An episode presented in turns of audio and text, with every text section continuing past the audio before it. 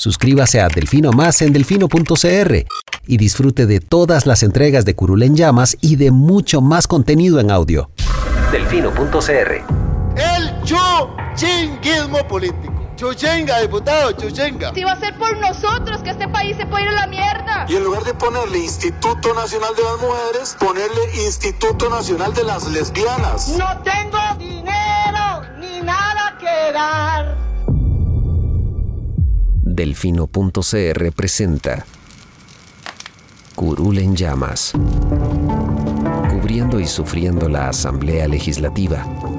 Porque alguien tiene que hacerlo.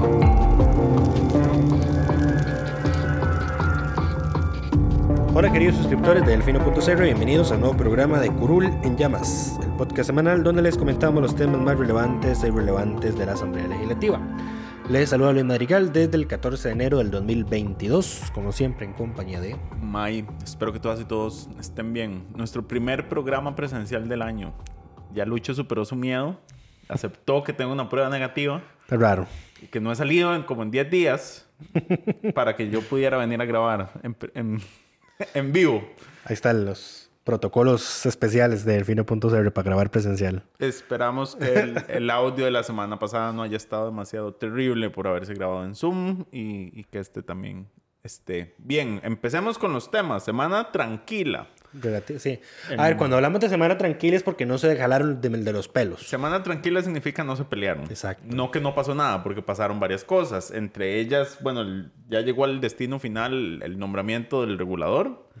Eh, vamos a comentar también del avance que tuvo el proyecto de comercio al aire libre y por qué es eh, potencialmente... Inconstitucional. Eh, sí, potencialmente peligroso la medida que tomaron. Eh, vamos a hablar de cómo la agenda del Fondo Monetario Internacional se le cae a pedazos al Ejecutivo y del el proyecto de cannabis que por fin recibió debate, segundo debate en la Asamblea Legislativa. Pero empecemos con el regulador. Bueno, después de que la semana pasada termináramos el trabajo legislativo con pelea, jalándose los pelos. El jueves, para ser eh, exactos. Pelea de ver quién la tiene más grande y quién bloquea más.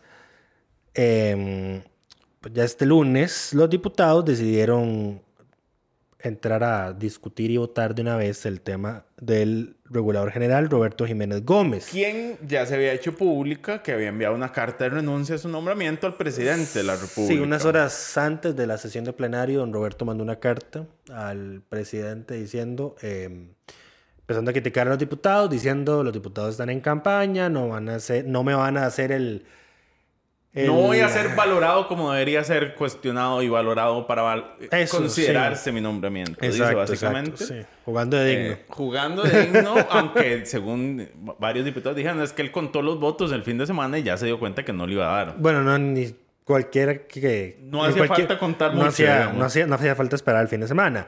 Dijo el señor, la politización partidista del debate que este proceso que ha experimentado en la Asamblea Legislativa me lleva a desistir de la aspiración de continuar sirviendo a los costarricenses desde este cargo.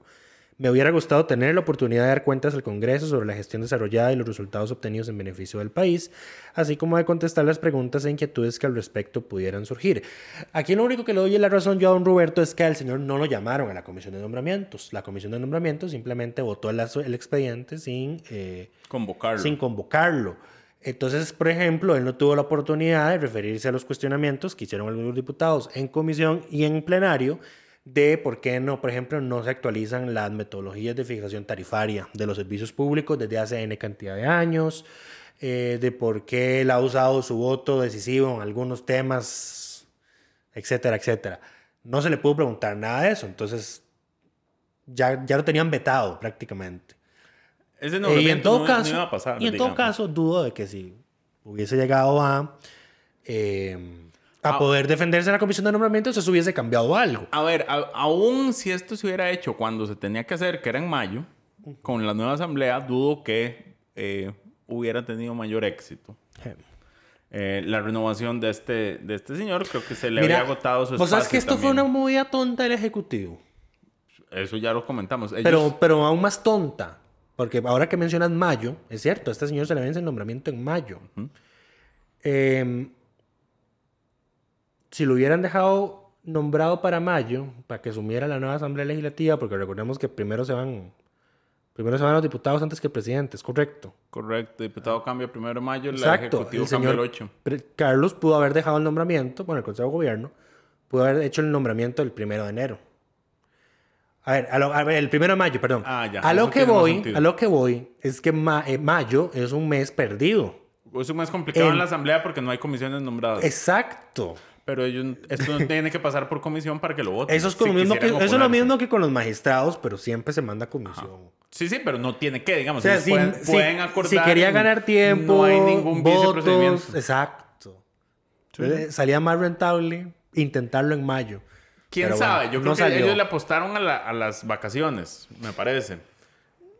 Sí, pero eh, volvemos a lo que comentamos la semana pasada, de que no puedes, No puedes no puedes apostar- apostar, a Bueno, las vacaciones y luego salir diciendo, no se vayan de vacaciones, no sean descarados. Es una por otra.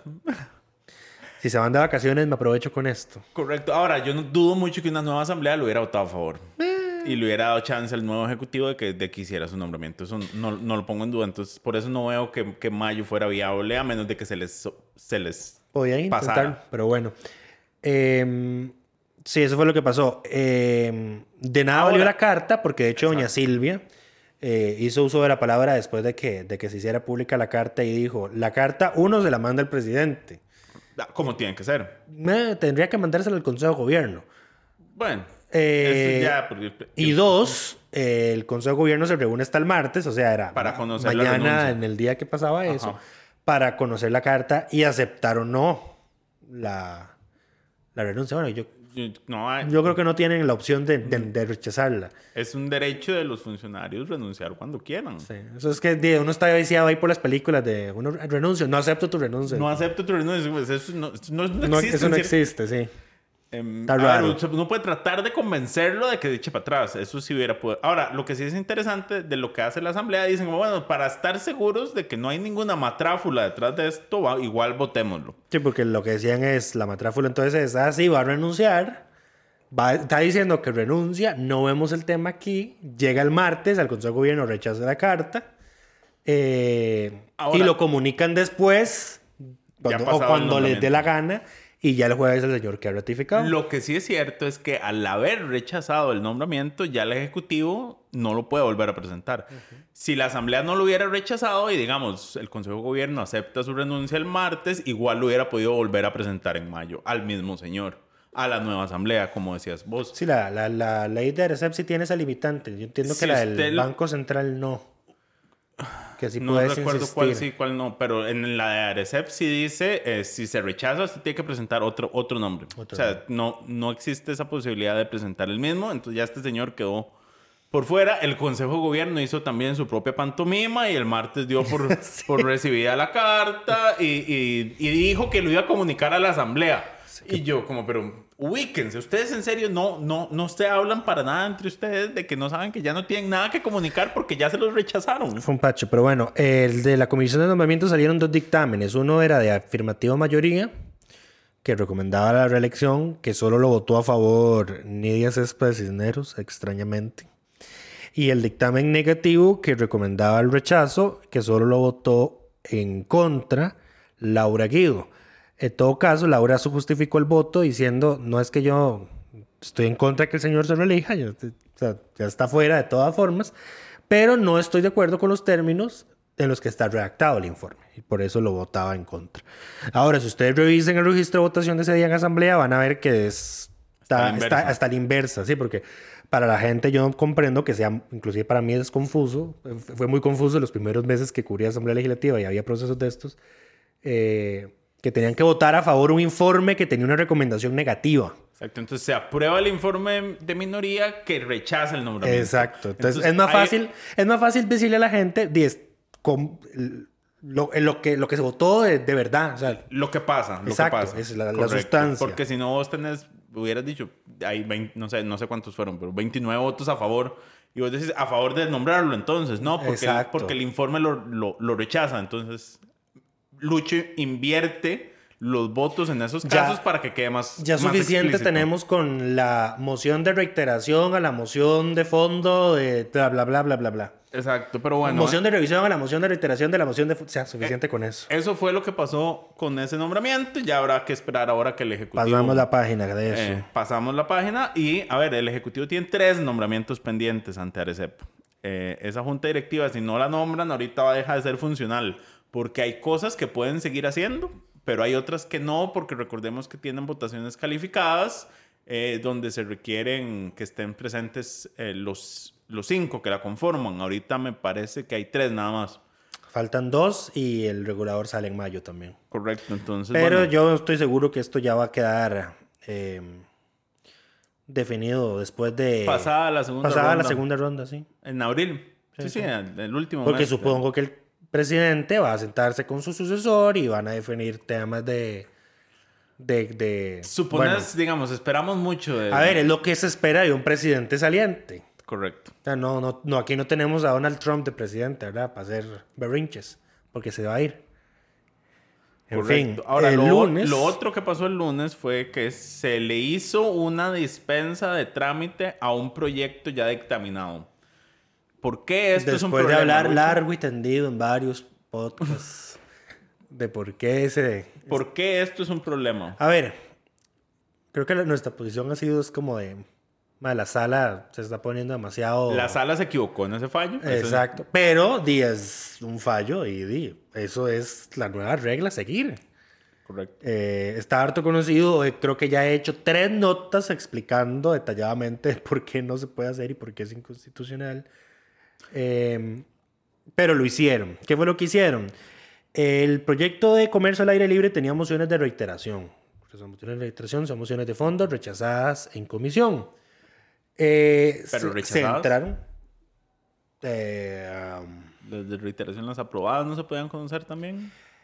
¿No Creo que según, en este tema? según el voto sobre el proyecto de licor, de patrocinio de licor en el deporte, eh, se deben poder reiterar mociones que se aprobaron, Y que después se fueron modificadas por pero otras que mociones. si se aprobó otra moción en plenario, por ejemplo, un texto sustitutivo que dejó sin efecto los cambios de comisión, debe poder reiterarse. Eso Ok. es lo que recuerdo. Podría estar equivocado, no estoy 100% seguro, pero Yo Todavía confío en que sí era. Creo que era algo, Algo en- parecido, en sí, sí. Pero bueno, había mociones de reiteración la pendientes. votaron, aprobaron las que iban a aprobar, todo bien, ya después de eso sigue la discusión y aprobación en primer debate, pero no, los diputados dijeron, ay, es que se nos quedó esta mocioncita por aquí, entonces dispensémoslo de trámite para que el plenario se convierta en comisión general y podamos entrar a ver esta moción de fondo. Los 41 diputados presentes aprobaron eso, la, la dispensa de trámites. Entonces yo me estaba golpeando la cabeza ese día porque yo, marca hasta cuando digo una moción de dispensa de trámites, yo, no, esto es inconstitucional. Eh, porque en síntesis lo que la sala dijo, a ver, si el 177 dice que la dispensa es para los trámites previos, No se puede hacer un proyecto ya dictaminado, no hay nada, no tienen nada previo que dispensar. No hay nada que dispensar. Dispensar un proyecto dictaminado va a contrapelo de la literalidad del 177. Pero lo hicieron. Y lo hicieron apegándose a que la sala, en ese voto de 4 a 3, con una magistrada en esos cuatro que ya no está, que es doña Nancy, dijo que podían hacerlo, que podían hacer el vicio, porque eso es un vicio de procedimiento, que podían hacer el vicio sí. Todos votaban a favor de la dispensa de trámites. Si nadie decía ni alertaba que el trámite era inconstitucional. Eh, y tres, que se respetara el derecho de enmienda de todos los diputados, bla, bla, bla. A ver, las tres cosas pasaron. Ahora, ¿qué Se pasa? reúnen los tres requisitos. El problema es que ese voto de la sala no dice qué va a pasar si Luis Manuel Madrigal Mena, porque un día se levantó de malas y dijo, hoy quiero tocarle las pelotas a los diputados y traerme abajo este proyecto relevante para, la, para el sector comercial. Eh, voy a ir a meter una acción de inconstitucionalidad por vicio de procedimiento a la ley de comercio del aire libre porque dispensaron un proyecto de trámites Que no debía que estaba dictaminado. Eso fue lo que hizo la Contraloría. de Eso fue lo que hizo la Contraloría con la ley de que- condonación de deudas para el sector agro. Correcto. Una- Eso, de hecho, sí. Porque apenas salió, apenas salió, apenas si sacamos la noticia de que la ley de patrocinio, la primera, el primer proyecto de patrocinio del deporte era inconstitucional por eso, la, la Contraloría dijo, ahora no solo voy a alegar inconstitucionalidades por el fondo, ahora voy a agregar inconstitucionalidad de procedimiento y voy a decir que esto fue lo que hicieron. Y eso no se ha resuelto y hay que ver qué, qué pasó. Yo no, no recuerdo si esa votación fue unánime o no. Si cumple con esos requisitos extraordinarios que consideró No, no, no era unánime. No era unánime, creo que Pedro Muñoz, porque estos eran proyectos aprobados en, Ahora, por ejemplo, eh, cuando ¿qué estaban pasa? sesionando en el, en el Museo de los Niños. ¿Qué, qué pasa si, por ejemplo, antes del segundo debate llega un diputado de los 40 y- de los 16 que no estaban presentes y dice, no, yo, ustedes hicieron un vicio de procedimiento y lo alega ahí en plenario? Aquí hay un problema. Eh, bueno, no, mentira, problemas. mentira. Esto puede retrotraerse. Ahora, la- mi pregunta es, ¿por qué no lo retrotrajeron? Exacto. O sea, mi duda es, No, ¿por, bueno, ¿por qué decidieron dispensar de trámite en Ten- lugar de... Tenían que haber votado un primer debate y luego retrotraerlo. Pero esa era la ruta correcta. Eh, ¿Por qué no lo hicieron? Eso era lo correcto. Porque lo dura más tiempo. Eh, ahora, cuando yo alerté a ciertos diputados de yo, de qué carajo están haciendo, eso es inconstitucional, eh, abiertamente me dijeron, y es que como hicieron una especie de pacto de sangre de que nadie iba a reclamar, pero de nuevo, el voto, esto es una movida demasiado arriesgada para un proyecto relativamente relevante e importante para el sector comercial y para las municipalidades, eh, y ese voto no cubre qué va a pasar si un ciudadano va y apela eso ante la sala. Eh, y más que para alegar vicios de procedimiento, uno no necesita tener eh, la legitimidad es que haya un, hay un vicio de procedimiento. No necesitas un asunto previo, pendiente de resolución. Eh, Nada ni- más que se hizo mal. Exacto. Eso es lo que argumentó Otto con el tema de... de la ley de, De la de restricción. la restricción. Claro, él se inventó un vicio de, de procedimiento. Se inventó ahí. que fue muy rápido. Exacto, y que eso era un vicio de procedimiento. Eh, y de hecho, con el proyecto, con el voto de cannabis, que ya me lo leí, eh, es interesante porque el vicio de procedimiento que se alegaba es, es que metieron una moción de posposición y entonces se vio muy rápido y que no sé qué. Y es como, más, o sea, a ver, si una mayoría de la asamblea Si quiere ponerle prioridad a X proyecto, ¿quiénes somos nosotros para decir que eso está correcto? Además de regañarlos porque diciendo, ustedes se limitaron a traernos aquí las copias de lo que dijeron los ministerios de Seguridad y de Salud. Y no hicieron ninguna ningún- argumentación. O sea, ¿ustedes qué pretenden? no que nosotros- porque esto es inconstitucional. Exacto. O sea, entonces, A pesar de que Fernando Cruz insiste que la sala se puede pronunciar por el fondo, eh, sin importar que le pregunten o no, los que están y la que está ahorita en la sala de, de forma propietaria son del criterio que si no les preguntan lo que es, no, no les van a dar respuesta. Sí. De hecho, de hecho viendo el, el voto de cannabis, doña Ana Mari pone una nota ahí. Eh, desde ya aviso que doña Ana Mari va a ser una magistrada interesante, por no decir problemática, a la hora de resolver consultas de constitucionalidad, porque es bien delicadita con temas de procedimiento. Y no es porque haya avisos de procedimiento que la sala no declare, sino porque ella tiene eh, cierta interpretación de tiempos de trámite, de publicidad. Entonces hace la advertencia ahí como, este proyecto está bien solo porque pasó, pasaron dos días entre que se vieron las mociones y se votó en primer debate, una hora así. Eh, pero no, el, por ejemplo, el proyecto de... Proyecto de patrocinio de licor en el deporte, ahí sí dice, de no, porque lo vieron todo el mismo día, entonces no hubo publicidad, no sé qué, no sé cuánto. Sí, es En como fin. la posición que tenía Fernando Cruz de que no había forma de que una vía rápida fuera constitucional. Esa era una tesis que Fernando sostenía y que mant- mantuvo por mucho tiempo. Sí, yo no entiendo por qué, pues porque ahí la Asamblea constitucionalmente dice puede darse el reglamento que quiera. Sea, si la Asamblea, bueno, no, no puede eliminar las comisiones porque las comisiones están Con tipificadas constitucionalmente. Correcto. Eh, Pero se puede crear comisiones sin crear vicios, sí, como la comisión de honores. Eh, de honores no, la comisión, comisión de nombramientos. Nombramientos, exacto, que no existe en la, en la constitución, pero ellos decidieron creársela para hacer la pantomima de que hacen algo cuando hacen un nombramiento. Esas para que ficciones, esas para que les ficciones bajen políticas. menos las dietas y faltan algunas sesiones. Esas ficciones políticas que, que- con las que convivimos. En fin. Eh, bueno, el proyecto ahora será votado en segundo debate. Ya fue votado. No, será votado no, en segundo está debate. pendiente el segundo de- de- debate. Eh, pero bueno, vamos a ver si deciden retrotraerlo para enmendar el vicio de procedimiento. Si es que alguno de esos 16 que faltaron ese día quiere decir, quiere, quiere hacer lo correcto. Porque, de, de nuevo, esto, es un tema de, de hacer lo correcto con un proyecto que es importante.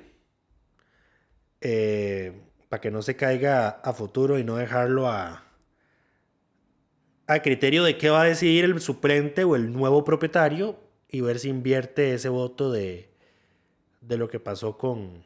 ¿Cuál fue el proyecto? El del, ah, el proyecto de patrocinio de licor el deporte. Sí, pero ese fue, Porque, ese- fueron- porque de nuevo, un voto 4-3 y uno de esos cuatro que votó por esos portillos ya no está en la sala. Correcto. Ahora, el proyecto que sí avanzó con el procedimiento correcto fue el de em, la- que se le hicieron los cambios tras la retrotracción al proyecto de elecciones de alcaldes y municip- eh, de autoridades municipales, que ahora sí se incluyeron más allá de Ahora sí son alcaldías. autoridad, ahora sí es un proyecto sobre autoridad municipal. Ahora son las autoridades municipales, ahora se, se aprobó en primer debate, se envió a consulta, porque esto se tiene que consultar con el Tribunal Supremo de Elecciones y con que revisa ANAI, an- la ANAI, que es la Asociación Nacional de alcaldes intendentes. Alcaldes e Intendentes, anda con una campaña ahí en Twitter de "No, nosotros no nos consultaron este proyecto, no sos, ¿qué- ¿quién sos? Ahí sí te digo, ¿quién sos? El, el- el refrán este Res, ¿quién sos usted? ¿Quién sos usted? es decir, bueno, la Asociación Nacional de Alcaldes e eh, Intendentes sacó toda una campaña de por qué no se debería aprobar esto y que ellos no le han consultado. A ver, no es un secreto que sabemos que los que están detrás de eso son los mismos alcaldes que están a punto de... Se pusieron a sacar porcentajes como de los que se han reelecto N cantidad de veces son solo como el 5%. ¡Exacto! Mm, ¿Y no quiénes importa. son? Aquí, el único que puede detener esto sería que el tribunal se manifieste en contra, que el Tribunal Supremo de Elecciones se manifieste en contra. Es el único que, lo- que lo puede detener.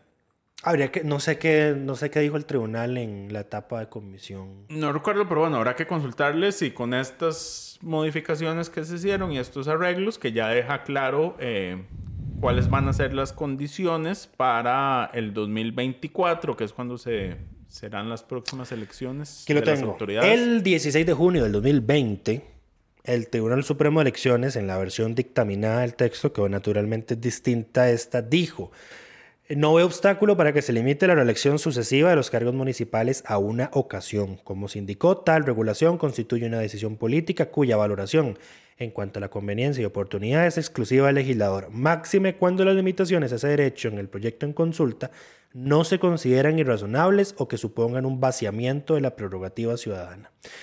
La iniciativa consultada supone materia librada a la discrecionalidad de la Asamblea Legislativa. Este tribunal no objeta el proyecto de ley que se tramita en el expediente 21.810. No debería haber mayor... Viene nota de. Viene también una lista de las consultas a las municipalidades. Interesantemente, la municipalidad de Alvarado, como un todo, la apoyó. La de Ojancha la objetó. La de Upala la apoyó. Y el alcalde de Upala no es uno de esos que está ya enquistado desde hace rato. mm, no recuerdo. Creo que sí. No lo acaban de cambiar, más bien. El- la de Moravia no lo objetó. La de San Pablo Heredia lo objeta. La municipalidad de Oramuno dijo: toma nota de la solicitud. Interesante. No hicieron el trámite. La de Flores dijo que la redacción es confusa. La de Curridabat dijo que es inconstitucional. La de Belén la apoya. La de Corredores no. La de Quepos pidió prórroga y luego dijo que apoya el proyecto. Eh, y mira, no están todas. Termina, la lista termina con No Naranjo. todas contestan. Sí, la, la lista terminó con Naranjo que lo objeta, Turrialba que lo apoya, Atenas lo apoya y Cañas no lo apoya. Em, habrá que ver ahora, pero usualmente no todas contestan. Usualmente por temas de tiempo, digamos. pues les dan Ah, pero se andan quejando de que no le preguntaron a nadie. a todas les preguntaron. el tema Ahora, ¿por qué estamos diciendo este? tiempo. Porque la NAIL la conforman alcaldes e intendentes. Al, estos proyectos se consultan a las municipalidades. Es la obligación constitucional. ANAI no es un órgano constitucionalmente constituido. Creo que ni siquiera tiene rango legal. O sea, se lo formaron ellos. Lo inventaron ellos. No, yo creo que, bueno, no sé. Pero ahí sería un buen momento Porque para de hecho cerrarlo. me puse- yo, me, yo me metí a la página de NAI y yo, "Ma, ¿quiénes son ustedes? ¿De verdad quiénes son ustedes? ¿Ustedes quiénes son? ¿Cómo nacieron? ¿Ustedes qué- qué se creen? A ver, generalmente cuando una institución nace por una ley, dice, esta institución se creó por la ley tal o el decreto tal. No dice nada NAI. Eh, además de que tenemos dos, por lo visto, Hay dos. hay dos gremios municipales porque tenemos a la NAI y tenemos a la... Yo no UNGL. sé, no sé cómo se creó. Lo que sí sé es que hay leyes que les asignan presupuesto. Nada raro, ah, eh, ¿cómo se llama esto? Eh, UCAEP no tiene rango legal, pero di, tiene más mayor participación y En juntas directivas. en juntas directivas que yo creo que cualquier otro después del Estado. Pero bueno, ese proyecto también, es- esperando las consultas, esperemos que se resuelvan las próximas dos semanas. Brevemente, lo que se decidió por moción es que, de nuevo, ya abarca todas las autoridades municipales. Los actuales alcaldes e intendentes que tengan al menos dos periodos consecutivos en el cargo van a tener que esperar dos periodos para ocupar cualquier otro puesto de elección popular. Eh, yo creo que aquí lo que va a pasar es que esos alcaldes van a buscar curules en la siguiente elección. Ahora que Es altamente probable.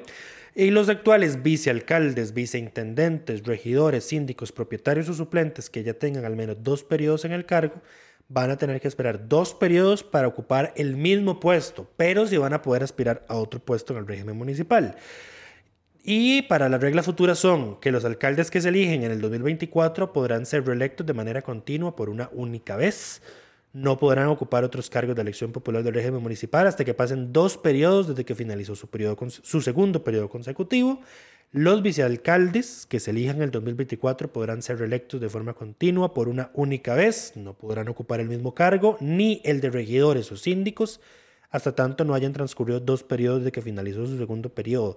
Esto quiere decir que los vicealcaldes solo van a poder postularse después de una segunda de después de una reelección a alcaldes, Correcto. A ver, la lógica es que usted puede escalar. que pueda escalarse. Puede escalar y tiene límite en esa escalada una reelección adicional, pero no puede.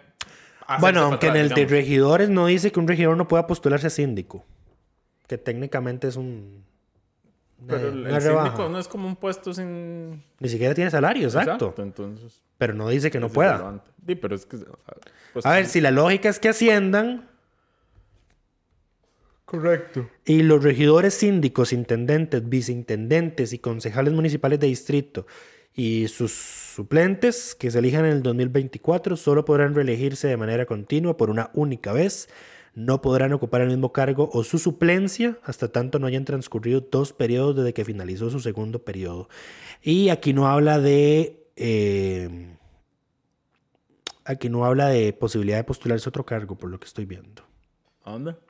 Para los regidores, síndicos, intendentes, viceintendentes y concejales municipales de, y concejales municipales de distrito Esos son los más bajos, ¿no? que se eligen en el 2024. Se pueden reelegir una vez, En ese puesto y no después- pueden ocupar el mismo cargo, su suplencia. o sea, ahí está el, el mismo cargo, su suplencia. Pueden esperar a cualquier otro. ¿sí? Exacto. Em, ok, lo Martes otro- también Ah, bueno, ajá. se aprobó en primer debate la condonación de marchamos atrasados, que es un proyecto que mucha gente pide en las transmisiones de la Asamblea Legislativa. Nunca he visto tanta gente en un día normal viendo las transmisiones del Congreso, pero es para pedir, ¿y la condonación de marchamos para cuándo? Eh, aquí advertencia para los que nos escuchan y no saben todavía mucho de No trámite es, no parlamentario. el 22. No se ha aprobado todavía. Si ustedes van a pagar hoy, les van a cobrar los marchamos atrasados. Falta el segundo debate, falta que se firme como ley, falta que se, que se publique en la Gaceta. Eh, lo votaron 41 a favor, ninguno en contra. No aplica para el 2022. Si usted quiere, la con- si usted quiere seguir usando su vehículo y tiene marchamos atrasados, tiene que pagar el del 2022. La condonación es para los anteriores. 21, 20 demás. Exacto. Si lo que quiere es desinscribir el vehículo, ahí sí no tiene que pagar nada. La- ahí se aplica la condonación de facto. Supongo que va al registro que nacional de la propiedad, desinscribirlo y eso se cancelará. Se harán las comunicaciones del caso. Y luego viene la lista extensa de que no aplica a cónyuges convivientes, motos, eh, aeronaves, barcos, de los miembros de los supremos poderes, de procurador, subcontralor, defensor, etcétera, etcétera. Eh, los altos etcétera. jerarcas, los superintendentes y demás. Así es. En fin. Em, lo otro de lo que, lo, que íbamos a hablar, el miércoles no pasó mayor cosa porque no lograron aprobar una agenda de consenso. Sí, después de que llegó el voto de la sala de cannabis, que se leyó esta semana, el lunes, para hacer... ¿Llegó el lunes? Sí, llegó el lunes. Eh, llegó lunes, se leyó martes. Eh, estaba en el trámite de los, en el apartado de los segundos debates. Se presentó una moción de sesión extraordinaria porque no hay reformas constitucionales convocadas a los miércoles, que es lo único que se puede ver después del control político En sesión ordinaria. en sesión ordinaria. Eh, y entonces, venía una lista relativamente larguita de proyectos, pero los diputados fabricistas y al- algunos otros no dieron su voto para esa sesión, que ya para nadie es un secreto que ellos están opuestos al proyecto de cannabis y ese era el que venía de primero en la lista de proyectos a ver. Eh, otros se inventaron ahí la excusa, es que, ay, es que no hay que sacrificar el control político de los miércoles. Hablar paja. Por eso puse yo parlotear en el reporte. No podía poner hablar paja, entonces puse parlotear. Entonces, eh, eso sí, después de que se rechazó la moción, varios hicieron la advertencia de el jueves no vamos a aprobar ninguna moción de posposición que no tenga cannabis en primer lugar. Y de hecho llegó el jueves y no se, no se, no se presentó moción de posposición, que dijo ni iban a haber los votos. Eh, y en todo caso no era necesario porque cannabis estaba de primer lugar en la agenda. Y, ah, bueno, el miércoles lo que sí pasó fue una, em, un breve conflicto entre la Comisión de Hacendarios y el Ejecutivo, porque la Comisión de Hacendarios tenía planeado avanzar con el proyecto de renta dual, me parece, Renta global, sí. pero querían archivarlo, al parecer. Entonces el Ejecutivo Al lo, des- parecer no. lo desconvocó para que no pudieran archivarlo, lo cual es como... ¿Y, y qué vas a hacer? Digamos, en algún momento lo van a conocer y se lo van a Es, archivar. es legítimo quitar, llevarse la pelota, la, pelota de fútbol cuando uno está perdiendo. Ajá. Em, eh, y mencionamos que ese no es el único proyecto que se está cayendo de la agenda. Recordemos que la agenda con el fondo eran siete proyectos. Eran ocho originalmente. Uno nunca se llegó a presentar, que era el de la venta de la cartera de CONAPE. Esa iniciativa el gobierno creo que la, la dio por perdida aún sin presentarla.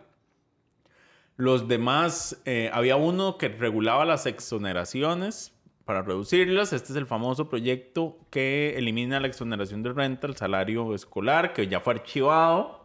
Bueno, fue dictaminado de forma negativa, Negativa. no unánime, pero el gobierno decidió presentarlo de nuevo.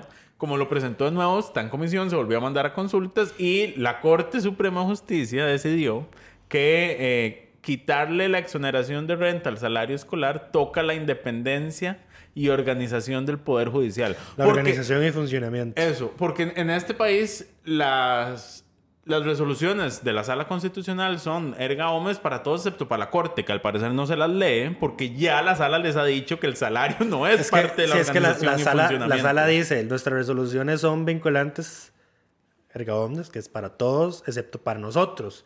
Solo que parece que la Corte Plena se quiere... consideran- in- ellos se consideran parte de... es están, culpa- están, se quedaron, mae, se quedaron atrasadísimos en aquellos tiempos donde era la Corte Plena la que votaba los- las, las acciones de inconstitucionalidad. Se quedaron atrasadísimos. No se, no se han actualizado, por lo visto, nuestros Correcto, magistrados. pero bueno, ellos insisten en que la, la tocar justificación, salarios... la justificación es que di, baja el salario. Ajá.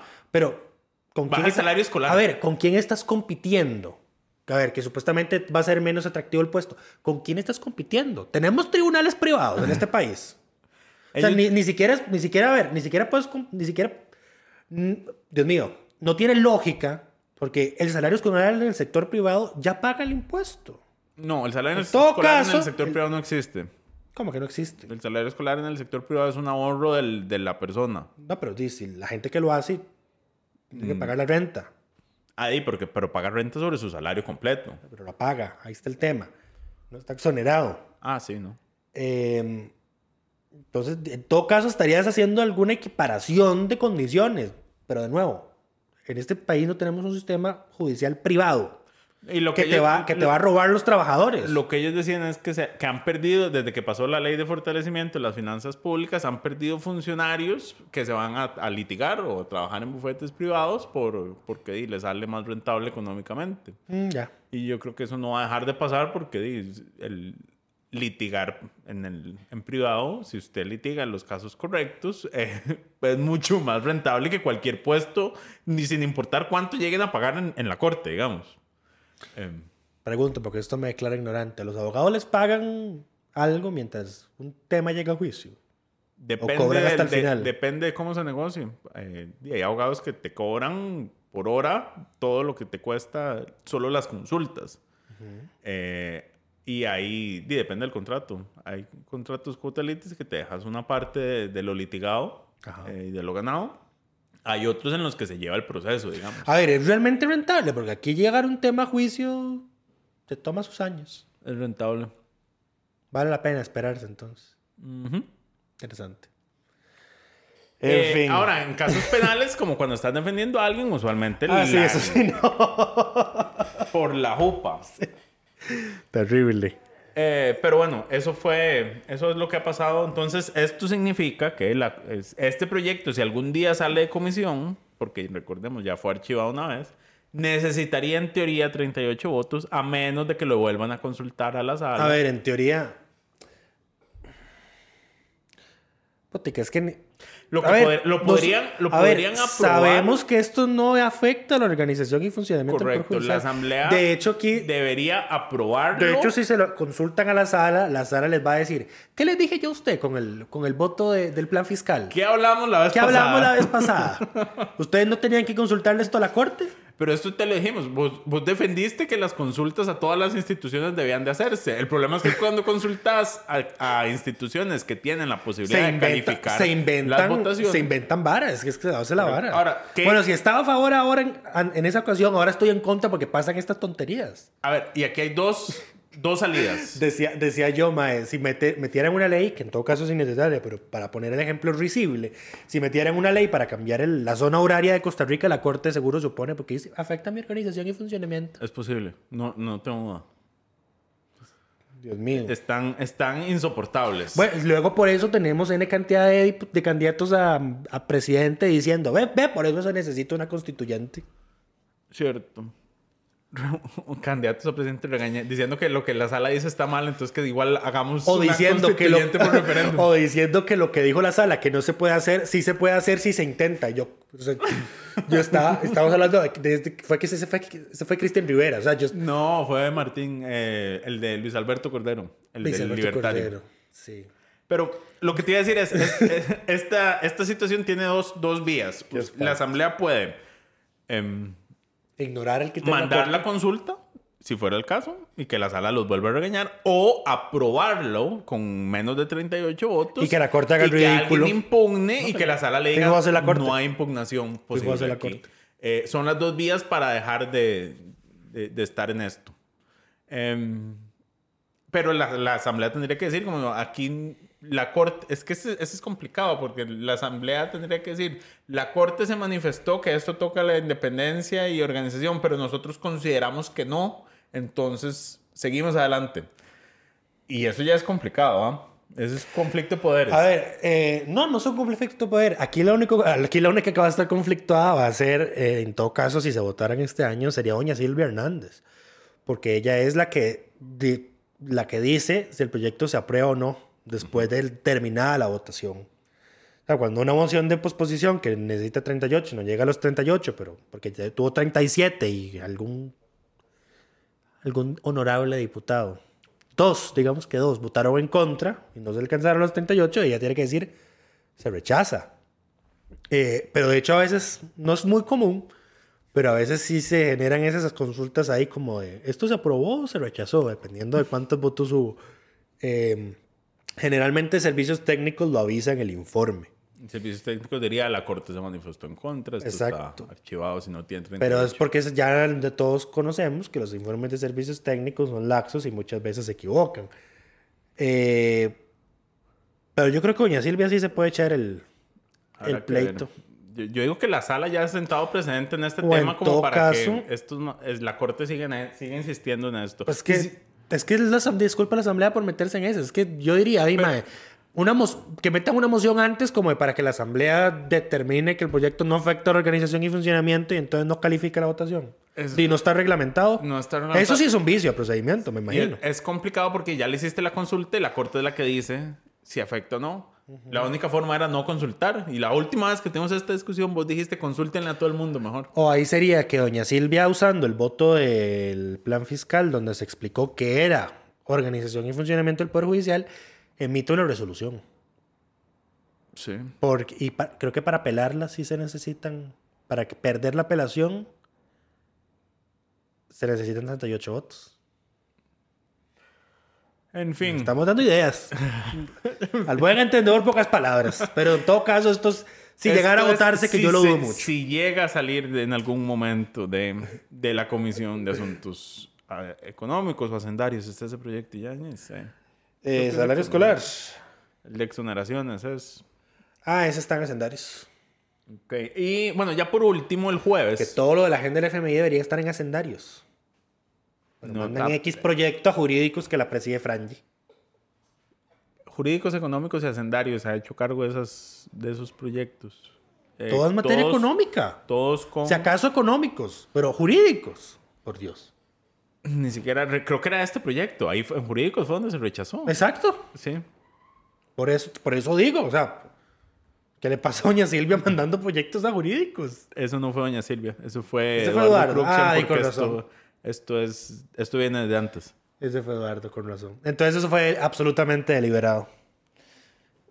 Es posible. El, en fin, em, seguimos el último, el otro proyecto que se aprobó esta semana, el otro proyecto importante que se aprobó esta semana, porque se aprobaron un montón de, de Del cosas. que ya hemos hablado como 20 veces en lo que va en el transcurso del podcast. Es el de cannabis medicinal, que por fin llegó el voto, por fin se votó y por fin en segundo debate, eh, iba a decir, y por fin el presidente lo firmó, pero no tan rápido. No. Eh, en, en este país, a pesar de que ahí. este tema lleva años, esto lleva como Tres dos, años. tres años, el Ejecutivo decidió que todavía no está seguro si firmarlo o no. El proyecto se presentó el 7 de mayo del 2019. Tienen 10 días eh, hábiles una vez reciban el expediente para decidir si van a vetar o no. Si pasan esos 10 días ya no pueden vetar. Em, y aquí están toda- todos esperando. Decía Lucho, estábamos hablando sobre esto, que si hab- había 38 votos para el resello. No hay. A ver, con la matemática perfecta los hay, pero la matemática perfecta significa que lleguen los 57 o los 38 que están a favor de los o los todos los diputados de los partidos que están a favor o todos los diputados que están a favor que lleguen a esa sesión en específico donde se va a votar el veto y que lo resellen. Pero estamos en campaña política, o sea, los diputados aprobaron esta semana que las próximas dos semanas van a sesionar por las mañanas para que no haya problemas de quórum. Y el primer día que sesionaron por la mañana, faltaron 18 y se rompía el quórum a cada rato. El, el proyecto del que acabamos de hablar antes de, de renta, de, digo, de, sí, de exoneraciones, el que incluye el... Están económicos, no están hacendarios. Ah, pero económicos lo presidían a Karine. Todo Em, bien. Pero bueno, em, sí, entonces ya empezaron, por supuesto, las y los diputados que estaban a favor de este proyecto a manifestar su... em, a a hacer campaña para que no se vete el, el proyecto. Fue gracioso porque Melvin Núñez, a ver, de todos los diputados que hablaron, que dicha que se aprobó, presidente no lo vete. El único que habló por y en contra fue Melvin. Melvin dice, qué doble discurso, hipócritas, porque con el de pesca arrastre sacaron la campaña de salir a vetar y ahora le dicen al presidente que no vete. Eh, No deja de tener razón, Don Melvin. sí, por lo menos en- pero a ver, eh, es tan válido lo único como lo otro. De hacer tu campaña de salir a vetar con el proyecto de cannabis, hacelo. ¿Quién te lo está impidiendo? Nadie. Pero quién, bueno, A Melvin, dice que la haga. que él haga su, su propia campaña. Y si quiere que lo vete, que haga una campaña de que lo vete, que recoja firmas ahí en change.org. eh, pues que es legítimo de Maya. Alguien hace algo y luego, ¿y por qué no lo hacen por esto? Di porque no, no, porque no quiero, no estoy a favor de Hágalo esto. usted, exacto. Puta. Eh, donde uno entiende a las feministas, mae. Pues salen a marchar y salen a X, X hombre a decir, ¿y por qué no marchan? Por los hombres que matan. Hacelo vos. Hacelo vos. Em, en fin, em, el tema con el veto es que el, el zapote da em, señales confusas o no muy halagüeñas, porque las veces que ha hecho lo que hizo ayer con este proyecto, después de que se aprobó, es que terminan veto. No siempre. Em, con... Solo, la- creo que la única excepción es de la agencia espacial. Ajá. Pero ese dijeron, bueno, no lo voy a vetar, pero voy a mandar un proyecto de reforma. Lo cual que no estoy seguro, nunca lo mandaron. Correcto. Eh, pero entonces, sale el ministro de Comunicación diciendo el decreto ley, que así es como se llaman los proyectos que se aprueban en segundo debate antes de que sean firmados por el presidente, va a ser sometido al proceso ordinario de todos los Se proyectos. envía a los se envía a los ministerios, que tienen que firmar. y valoraremos si se veta o no. el, el Ejecutivo ejerce su poder con dos firmas mínimo. O sea, el presidente... El no- presidente y el ministro del ramo. exacto, el presidente por sí solo no, no hace mayor cosa. Em, entonces los, se envía a los ministerios. Excepto si sos el- la fiscalía de los tiempos de Jorge Chavarría, porque ahí sí el ministro de Ambiente podía firmar cosas solo sin el presidente. Sí, estoy hablando crucitas, lo siento. Hay gente que no supera ciertos temas. De ahí. Terapia, lucha y terapia. en fin. em, sí, y por esto, bueno. em, Es que este proyecto tiene que firmarlo depende. seguridad, El- salud, No si se firma. Si se firma. Tiene que firmarlo el presidente, Michael Soto, Daniel Salas y se me olvidó el nombre del ministro de Agricultura. Siempre pueden pedir vacaciones y que firme un viceministro. También. Si no quieren firmar ellos. O renunciar. También.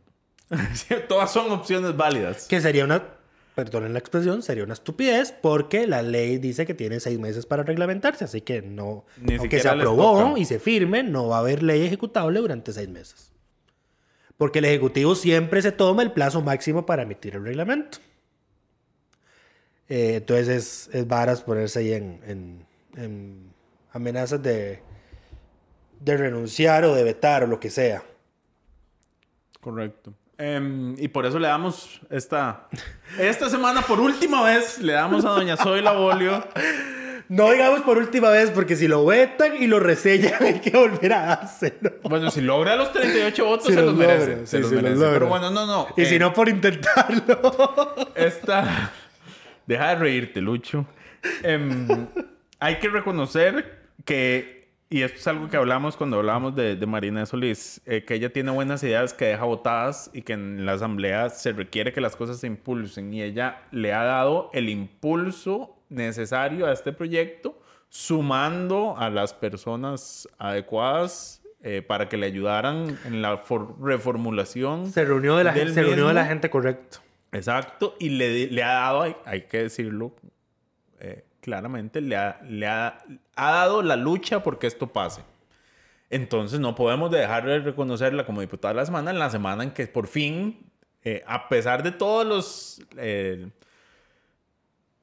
todas las trabas que ha tenido en el camino se haya logrado votar en segundo debate. Falta ahora la última que es A ver, que se firme las en el trabas han sido el Ejecutivo. Ahora, yo decía, es que, a ver, las incongruencias del PAC. Se aprueba este proyecto, sale Enrique Sánchez, sale Laura Guido, sale Carolina Hidalgo a decir, muy bien, muy bonito todo, pero aquí necesitamos avanzar hacia la marihuana recreacional eh, y el autocultivo para autoconsumo y, y- y la discusión debe ir más allá de lo que se aprueba en este momento. Y después me aparece el Ejecutivo amenazando con un veto. Es que es como que, digamos, la, la disociación en la que vive este gobierno es esquizo- esquizofrenizante. Sí. A ver, y, y no basta con que, que tengas el proyecto convocado, no quiere, no quiere decir que lo estés apoyando. A ver, esto fue, lo convocaste porque te hicieron una campaña de presidente convoque ya y te pusieron un contador de cuántos días tenías el proyecto desconvocado y sabes que si no lo convocas no puedes contar con votos para otros proyectos. Pero no es porque apoyes ese proyecto, no puedes guindarte de sí, el, el gobierno lo apoya porque lo tiene convocado, no. Em, en fin, em, yo esperaría que, que el, que el Ejecutivo deje de equivocarse y lo firme y, y- y El- sigamos adelante con un tema básico. El consejo que yo les daba, no, no solicitado, pero, pero ya medio lo intentaron hacer, pero no, no, no lo decidieron no seguirlo adelante, eh, es que hagan lo que hicieron con el proyecto de la Agencia Espacial. Decir que van a hacer Firme algo. y diga, di, lo firmamos, pero vamos a mandar un proyecto de reforma. De hecho, ya Walter Muñoz anunció que iba a meter un proyecto para reformarlo. Correcto. A En ver, ¿y los- en cuál, los cuál es puntos en los que em, está. lo que quieren vetar? Tiene que ver con el autocultivo. Es ahí donde hay El ciertas... autocultivo para uso medicinal. Sí, hay, hay ciertas reticencias. Pero bueno, esperemos que en los próximos, en las próximas dos semanas se va a resolver este tema. Y entre más esperen en decir, Creo peor, que- porque va a ser más cerca de la elección. Sí. Creo que estas dos semanas van a ser interesantes porque. em, no, este no es el número de expediente de empleo público. sí. Eh, está pendiente el voto de la sala sobre empleo público. Eso tiene que salir. em, Pronto. yo no sé qué, qué semana se dio la sala a vacaciones. No, no tengo claro qué días se fueron, si se fueron del todo. no saben del- siempre queda un magistrado guardia, pero, No, no, pero no sé. en la última semana del año, en una fecha todavía avanzada, ya cerca del 31, todavía hicieron la última sesión. Exacto, entonces yo, por eso yo no sé, la sala, por si la gente no lo sabe, tiene vacaciones aparte del, del resto de la corte y del Poder Judicial y ellos se autodeterminan eso.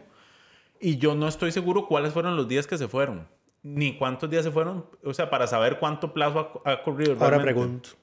Ahora pregunto. Eh, porque sí, el, el, el voto de empleo público debe salir en, en, sí, en- estas dos semanas, antes de las elecciones.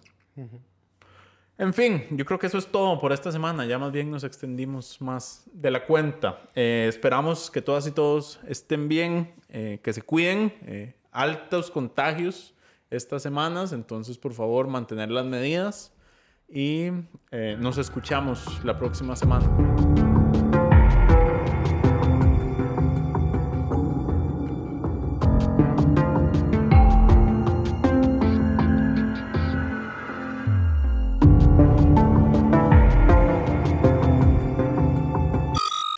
Suscríbase a Delfino Más en delfino.cr y disfrute de todas las entregas de Curul en Llamas y de mucho más contenido en audio.